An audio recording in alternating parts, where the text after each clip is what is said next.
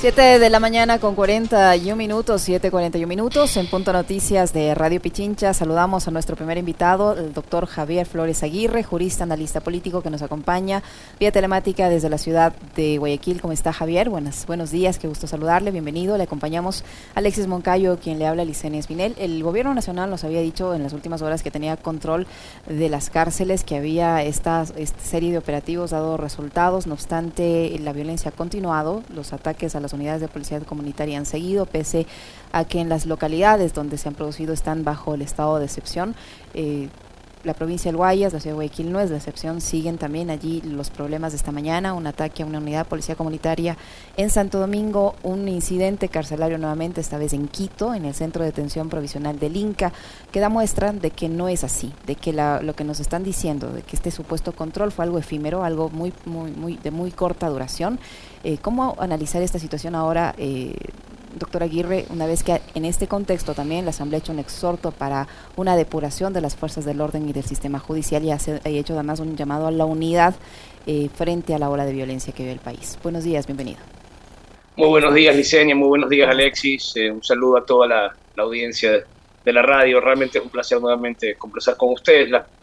el tema que me planteas, pues ciertamente es muy doloroso, porque lo que ocurre en Guayaquil realmente creo que se ha ido de las manos y creo que el relato del gobierno hace poco por, por tratar o por, por, por discutir las verdaderas causas de lo que ha ocurrido en los últimos años, que no es solo responsabilidad de este gobierno, por supuesto, es una cuestión que se viene arrastrando de otros gobiernos, tanto nacionales como municipales, y que han desembocado en este momento actual y creo que la cuestión de reducirlo a una especie de eh, mafia correísta vinculada al narcotráfico y, un morir de éxito por incautar mucho y poner bravos a los capos, realmente contribuye muy poco a, tener una comprensión profunda de este fenómeno y más bien lo que le da es líneas a gente simple que necesita esas líneas para sostener un discurso, no importa qué hecho se le ponga por delante. Lo importante es sostener ese relato eh, con algunas, algunos elementos y bastará. Em, pero un análisis realmente profundo nos llevaría a, poner otros, otros hechos en el debate. Eh, yo creo que ha sido como una especie, por ponerlo gráficamente, una doble patada voladora a la institucionalidad, particularmente de Guayaquil, porque en el caso nacional yo creo que el, el grave problema realmente es el fuerte impacto que hemos tenido de grupos ilegales que han visto que la desinstitucionalización del Estado, su dolarización y su impunidad por no extradición es muy ventajosa para su negocio. Lo han visto como una oportunidad de negocio y lo han aprovechado. Y se dan cuenta que es un país que tiene garantizada la impunidad, porque bajo el lema de plato plomo ningún fiscal ni ningún juez se va a atrever, a realmente, bueno, no sé si ninguno, pero muy pocos realmente, no la generalidad ciertamente, se atrevería a, a desafiar a estos poderes que, ciertamente han crecido de una forma desmesurada en los últimos tiempos. Y creo que lo otro que se debe poner en el análisis y que no es un tema del gobierno nacional, sino en este caso del gobierno municipal, es que han sido muchos años una política eh, social cristiana en esta ciudad que ha privilegiado a ciertos sectores por encima de otros y que ha generado trampas de pobreza en los cinturones de miseria de la ciudad. Esto obviamente la prensa y buena parte de la clase media de la ciudad ni siquiera se entera o no le importa, eh, y venden otro discurso nuevamente, que durante años se llamó el discurso del éxito, el modelo exitoso de desarrollo, era lo que supuestamente vivía Guayaquil, por lo menos hasta el año 2019 en que el alcalde, en esa época ya no era alcalde, pero funcionaba como tal, porque todavía Cintia Viteri no había empezado su, etapa pop en la alcaldía, cuando ya se libera de, las garras de Nebot y empieza a ser ella misma, después de la pandemia, según comprensión reciente en una entrevista y hasta ese entonces era igual sometida al, a la égida de Nebot, que si veía Netflix y veía que una chica merecía una condecoración municipal, pues llamaba a Cintia y le decía, condecórala, que ella es muy buena. Y Cintia iba y hacía lo que le decía Nebot. Bueno, ese Nebot de 2019 todavía defendía su modelo exitoso, que lo que hemos conseguido en Guayaquil debía defenderse, en este caso de los indios del Páramo, pero defenderse, había un modelo que defender. Hoy en día ya Guayaquil o sea, lo que, lo que ha pasado, para ponerlo de manera nuevamente gráfica, es como que estos grupos ilegales han venido a levantar toda la basura acumulada debajo de la alfombra de muchos años. y le han puesto como un ventilador gigante y le tiraron toda la, han dejado basureada la ciudad de toda la basura que han sacado de abajo, de años de hacer las cosas mal en esta ciudad, de dejar a gente postergada, de crear cinturones de miseria, de tener barrios eh, de expansión urbana muy poco atendidos. Esto no se discute y, y, no se lo ve como una causa profunda porque simplemente hemos generado en Guayaquil este mito de que durante años vivimos un éxito. Y realmente para quienes hemos estudiado esta ciudad, pues sabemos que ese éxito tenía muchísimas fisuras y que de hecho ni siquiera merecía llamarse éxito. Y de lo que está pasando ahora es una confirmación de, de, esos, de esas apreciaciones que nos ha tocado ya en, en, un desbarato de ciudad. Y que yo creo que ni siquiera, y, esto es una noticia triste tampoco, también, que ni siquiera es lo peor. realmente de esto vamos a salir, yo creo. No sé exactamente cuándo ni cómo, y no creo que sea con Lazo, pero, pero de esto eventualmente vamos, podríamos salir. No sé si, no me atrevo a garantizarlo, pero podríamos salir. Pero el fenómeno natural de las inundaciones, si no tomamos medidas, no vamos a salir. O sea, una ciudad inundada no es habitable. Y bueno, ya mucha gente lo ha advertido en el campo académico, hay estudios a nivel mundial, y aquí no se hace absolutamente nada. Una cosa es la delincuencia, que son fenómenos sociales, se pueden atajar con políticas y tal, pero si no hacemos cosas para detener el efecto que va a tener la naturaleza en esta ciudad, cosas inteligentes, bien pensadas, medidas ambientales que logren mitigar esos impactos, porque son inevitables, pues realmente vamos a sufrir unas consecuencias que no, no van a ser habitables en la ciudad. Va a ser incluso peor que ahora porque realmente las consecuencias serían catastróficas. Hoy estamos viviendo realmente una pesadilla, pero lo que puede venir es todavía peor y simplemente y nuevamente es por la desidia de las autoridades. En un caso, por no atender adecuadamente los sectores populares y en otro caso, pues, por no atender adecuadamente los, los peligros que se avecinan y que están documentados, muy documentados. El propio municipio los tiene documentados en, informes de, la propia institución, e informes que le han hecho llegar organismos internacionales como la CAF, con un extraordinario informe que se llama Vulnerabilidad y Cambio Climático, que hasta le dice al municipio lo que tiene que hacer para atajar este problema. Y sabe lo que hicieron entre el municipio de Nebot y el de Viteri, porque esto está desde el 2017. Nebot tendría dos años y Viteri tendría tres. No han hecho nada exactamente nada de lo que está recomendado en ese informe. Y son cosas que se vieron haber empezado el año 2017, tenemos cinco años atrás. Como la metrovía, que tiene 10, pero aquí no se discute. Ninguna troncal se ha hecho en 10 años. Hasta ahora no funciona la cuarta, que lo ofrecieron desde el 2003. Van, a, van el 2023 en, en poquito tiempo. 10 años de atraso, pero aquí en Guayaquil es como que si fuera la metrovía exitosa. Así de pobres somos. Por eso nos pasa lo que nos pasa. Javier, qué gusto saludarle, buenos días. A ver, eh, ya que menciona Nebot, eh, a mí hay algo que me ha llamado mucho eh, la atención en estos días y es, en medio de toda esta crisis de inseguridad, justamente el silencio de Nebot. yo quisiera un comentario suyo, que además conoce bastante bien la realidad, por un lado, local de Guayaquil, pero también la coyuntura política nacional. Antes Nebot lideraba manifestaciones multitudinarias, llenaba la 9 de octubre, Malecón, medían incluso por cada metro cuadrado cuántas personas metía Correa o metía Nebot, marchas blancas por la seguridad, pero ahora Nebot está callado. Y ese silencio a qué se debe, no sé si tenga que ver mucho con los golpes de pecho que yo creo que no se los está dando por haber puesto a Lazo como presidente, eh, ¿a qué se debe el silencio de Nebot? Yo creo que es estrategia, está viendo qué pasa con Lazo y cuándo da el zarpazo, porque para mí es claro que, estamos en, en, ese momento de espera en que puede haber una reacción del Partido Social Cristiano a la forma como Lazo los trató desde un principio. Y yo siempre he pensado que Nebot espera su momento. Y los, los, indicadores de su último boletín de prensa, que salió que difundió y que hablaba acerca de los caminos constitucionales que había, era bastante decidor, que ya no estaba pensando en la defensa de la democracia que invocó hace poco, sino en mecanismos institucionales para salir de una crisis que podría desembocar en muchas cosas.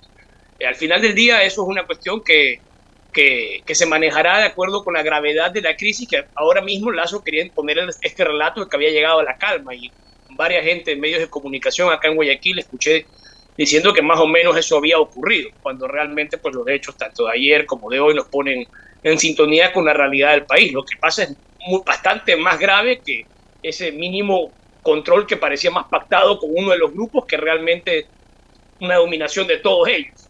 Mira, en este estado, en el Estado ecuatoriano lo que pasa es que su fuerza pública ha fracasado en los controles básicos. Hay dos controles que la fuerza pública tenía que hacer.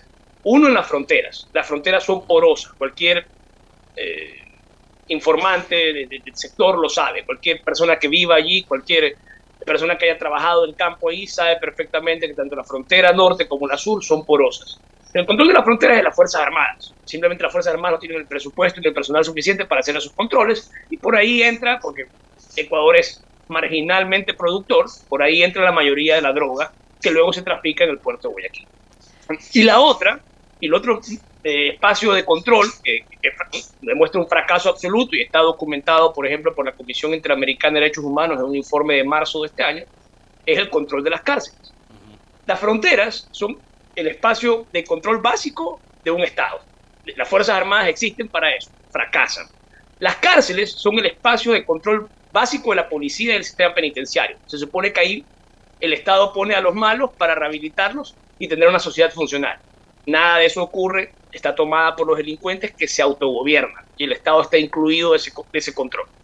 Eh, lo que ha hecho el pequeño show de hace pocos días no significa nada en la cuenta larga de esta historia y probablemente tengamos todavía bastantes más consecuencias de esa política, eh, digamos, solo podemos avisar en este rato, pero que ciertamente no quedarán en esa imagen nada más. Y yo lo que siento es que esos dos fracasos son muy difíciles de superar, muy complicados. No quiere decir que sea imposible, pueden haber políticas claras en ese sentido, sostenibles, pero son muy complejas, muy, muy, muy, difíciles de llevar a cabo con el sistema como lo tenemos actualmente, que además, esto hay que decirlo con total claridad, está permeado de corrupción. Al menos en el caso del sistema penitenciario está claramente documentado que existe una corrupción rampante y que es la que permite que estos grupos estén armados ayer salió un, artículo del diario Extra, tenían pitbulls, eh, whisky, en fin, una fiesta dentro de, la prisión. Es más, cuando cumplen años hacen fiestas. Eso ya es la mayor burla al Estado ecuatoriano que pueden hacer los grupos criminales organizados en la cárcel. Javier, o sea, cuando este cumplen años celebran un cumpleaños, ¿no? A lo grande, ¿eh? Con invitados. Así es, Javier, en ese contexto que usted acaba de describir, ayer el eh, representante, el jefe de bloque del Partido Ser Cristiano, el legislador Esteban Torres, ha vuelto a invitar a la fuerza pública a que sí, las fuerzas del orden tienen que tirar a matar a los delincuentes, tienen todo el respaldo del Partido Social Cristiano y de la Asamblea. Eso es lo que dijo eh, el legislador Torres en momentos en que la Asamblea Nacional discute eh, la propuesta de tenencia y porte de armas. Además de él ha señalado eh, que es una irresponsabilidad plantear en estos instantes la muerte cruzada en medio de este escenario de inseguridad. ¿Cómo interpretar estas declaraciones, este, esta invitación para que las fuerzas del orden disparen a los delincuentes eh, sin, sin ningún temor y, y el tema de la muerte cruzada? Yo creo que vamos a escuchar cada vez más de eso, porque lamentablemente en estos relatos simples, el, el narcocorreísmo, el morir de éxito por incautar mucho, eh, también hay las soluciones simples, el tiren a matar, eh, simple mano dura, etcétera como salida sencilla a un problema complejo. Y eso nuevamente funciona, digamos, para mentes débiles, pero realmente eso no es atacar el problema de fondo de ninguna manera. Yo creo que no es que no deba existir eh, cierta mano dura frente a los criminales, por supuesto. y digo cierta porque tiene que estar sujeta a ciertas condiciones, no puede ser de cualquier manera. El Estado no puede comportarse como un grupo criminal, eso el Estado lo debe tener muy claro. El terrorismo no se combate con terrorismo de Estado, eso son lecciones que ya algunos países las han aprendido a las bravas. Pero yo creo que en nuestro caso, eh, además de, entender que aquí hay un, tema de, violencia y tal, creo que debe también entenderse que hay un, tema de abandono dentro de la ciudad, de condiciones sociales que realmente hacen que ciertas personas vean en esto una alternativa. Yo creo que tenemos que tratar de pensar mucho más en profundidad por qué alguien se podría interesar en formar parte de estas bandas.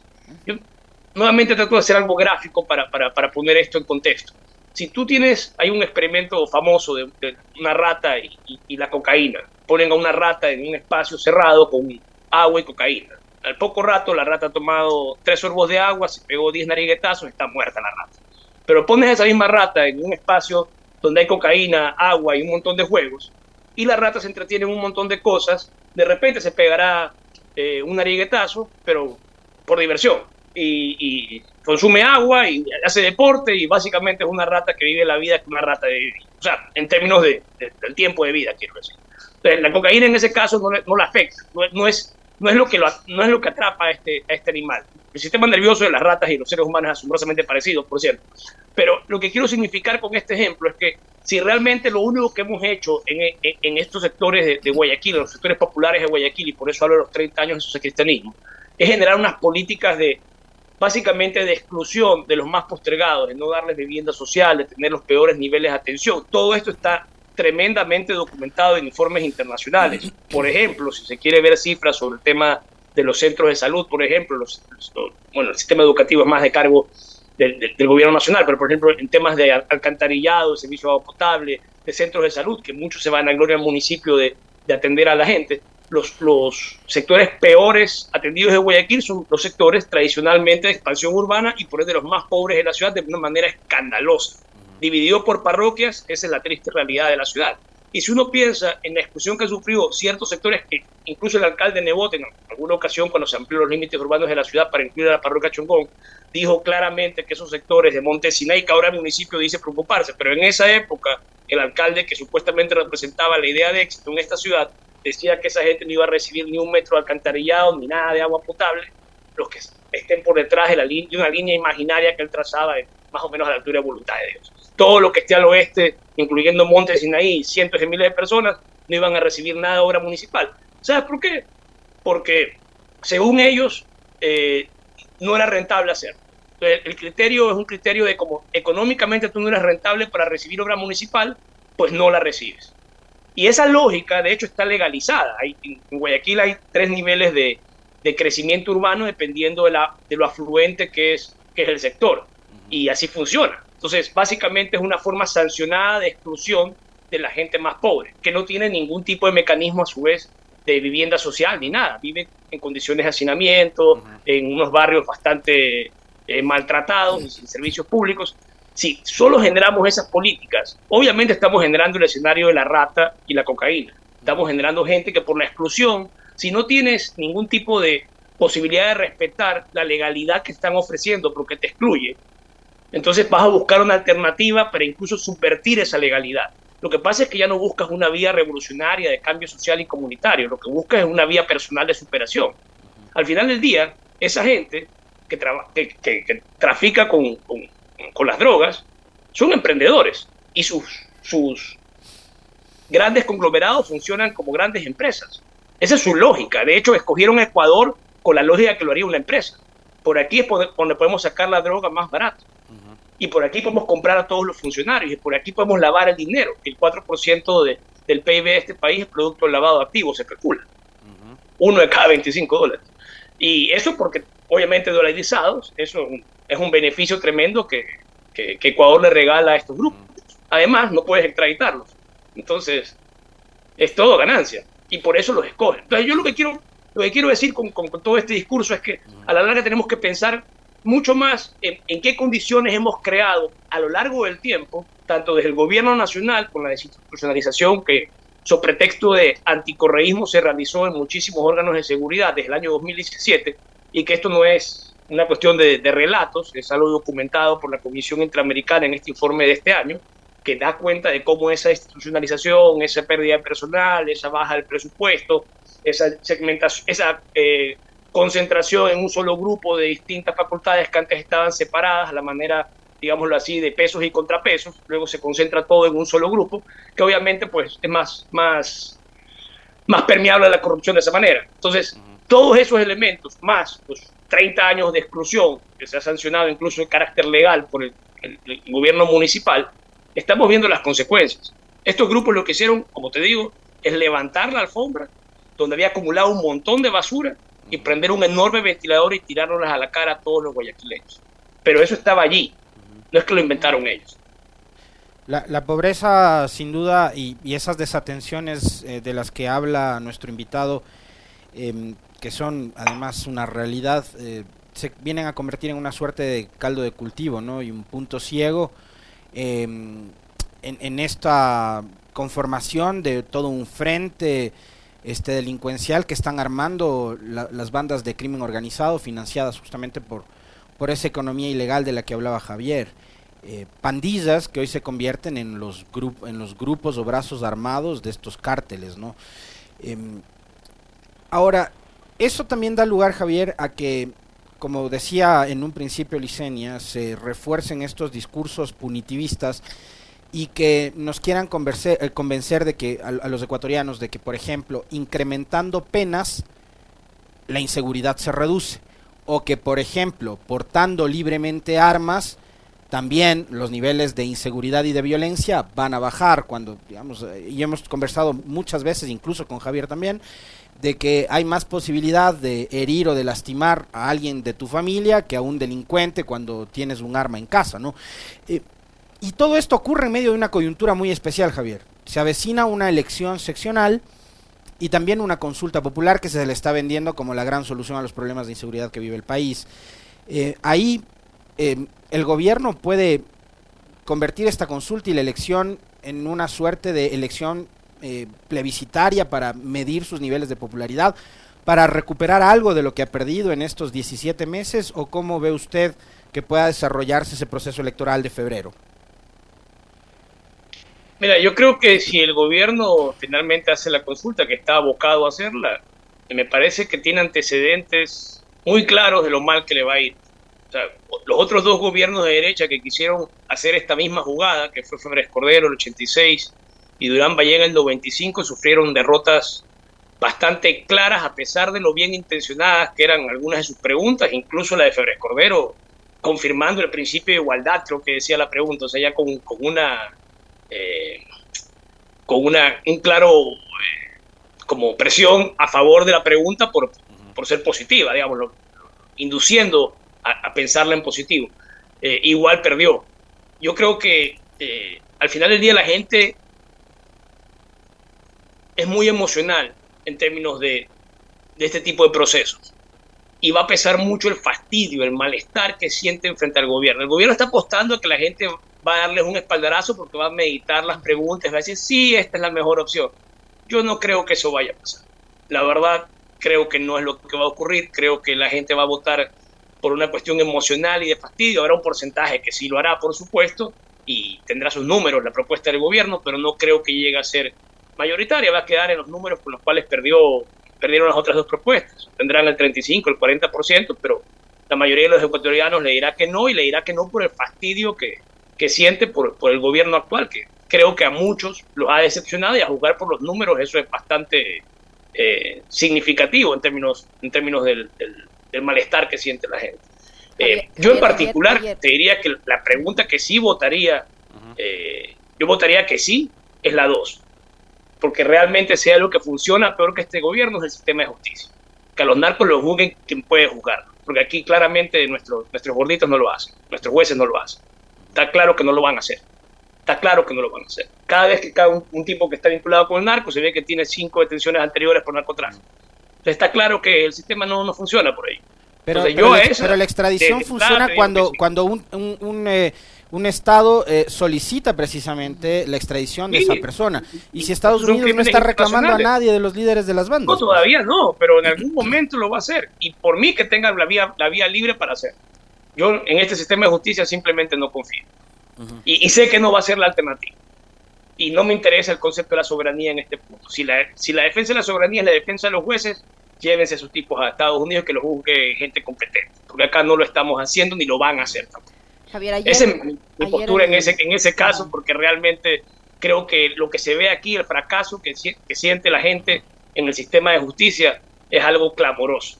Y realmente esa es una alternativa, por lo menos para que una de las ventajas comparativas que tenía Ecuador se vaya. Pues la dolarización va a seguir y esa es una ventaja comparativa extraordinaria y esa no la podemos renunciar. Pero esta de acá y por lo menos darle esa, esa posibilidad, ya veremos en el futuro cómo se desenvuelve, pero yo a esa pregunta le diría que sí. Y, solo sobre la base argumentativa de que sea algo peor que el gobierno administrativo, el ejecutivo, es el sistema judicial. Entonces, por el desprecio a ellos, votaría que sí. Es la única en que realmente pienso que, que debería primar este, este esta parte eh, argumentativa. En el resto, pues me imagino que la emocionalidad será la que, la que, la que privilegie las decisiones. Ayer, ayer el ex defensor eh, público y ex director de rehabilitación Ernesto Pazmiño decía que toda esta situación que estamos viviendo ahora es, es hasta cierto punto premeditada para generar un cansancio en la población y que vote por la, en la consulta popular eh, ya por, por superada por esta situación de inseguridad y que cualquier pregunta que le planteen dirigida hacia la seguridad va a decir que sí harta de la situación que estamos viviendo, porque no nos podemos acostumbrar a vivir con miedo, que va a ser utilizada por el gobierno y que está siendo hasta planificado, porque todo esto, estos operativos y todo podían haberse realizado mucho tiempo antes. Estas eh, conversaciones, si es que existen con, los, con las bandas o los traslados que se han hecho recientemente, podían haberse hecho mucho tiempo atrás, porque no es una las masacres en las cárceles no son de ahora, ya tienen ya son varias y son desde hace meses. Entonces el señor Ernesto Pazmiño dice que esto está planificado que se está conversando con un cierto grupo de, delincuentes en, las cárceles y que todo esto es, está eh, planificado para generar una respuesta positiva hacia la consulta popular y ganar así algo de, legitimación al gobierno. ¿Te cree que por ahí puede darse la cosa? no sé si estaría, tan, tan orquestado ni si va a resultar ese el efecto que se, si ese va a ser el efecto que se busca. Puede ser una estrategia que quiera ese resultado, pero como digo, creo que al final van a pesar muchos otros factores. Yo creo que el fastidio hacia un gobierno es más complejo, sobre todo se, focaliza ahorita mismo en la seguridad, pero también molesta el hecho de que el sistema educativo no funcione, el sistema de salud no funcione, que cosas que antes funcionaban bien, desde sacar una licencia o una cédula de identidad, no funcionen como funcionaban antes, o el tema de los pasaportes, que antes era inmediato, ahora se demora. Tantas cosas que el ecuatoriano supo que funcionaron más o menos bien, o bien en algunos casos, y que ahora están totalmente en bancarrota. Creo que ese fastidio trasciende la seguridad. Eh, y, creo que las respuestas que vaya a dar a la seguridad, salvo que realmente haga algo extraordinario dentro de poco tiempo, pero realmente no veo cómo tenga la capacidad para hacerlo. Creo que sus límites quedan marcados por escenas como la, la anterior, que más depende de la magnificación de sus acólitos que realmente de una medida efectiva frente a la delincuencia. Pero ese tipo de cosas yo no creo que eh, sean suficientes como para cambiar el estado emocional de la gente frente al gobierno. Y creo que ese va a ser el factor decisivo eh, en, cuanto, en cuanto al plebiscito. Podrán, eh, puede ser una buena idea, pero como la representa Lazo, ya no es tan buena idea. Lamentablemente la gente piensa mucho dentro del envenenamiento de la fuente. De hecho, el anticorreísmo es básicamente esa gran falacia llevada a la práctica cotidianamente. Y lo mismo que se aplica contra Correa se puede aplicar contra Lazo. Ya cuando has creado ese set mental que lo que se, se lleva a un lado a otro es por emociones, pues claramente el resultado no va a ser el racionalmente esperable, sino el que dicten las emociones. Y como te digo, para mí eso va a ser eh, el patrón en, todas las preguntas. Yo la única que sugiero que se haga distinto eh, o que, realmente se, se, se, piense en este escenario es en, en la dos. Pero de ahí yo creo que la, la consulta tienen muy pocas posibilidades de ser positiva para el gobierno. Jugando por los antecedentes históricos y por sus niveles actuales de popularidad, son posibilidades muy bajas. Muy bien. Muchísimas gracias, Javier. Siempre muy interesante conversar con usted, muy amable. No, ha sido un gusto. Siempre un gusto saludarlos. Un gusto la, un saludo a la, hinchada del AUCA por allá también. tiene un gran equipo este año y los felicito por ello. Al César, lo que es el César Farías. Gracias, Javier. Un abrazo. Ya son las 8 de la mañana con 10 minutos, una brevísima pausa y enseguida regresamos, no se vaya.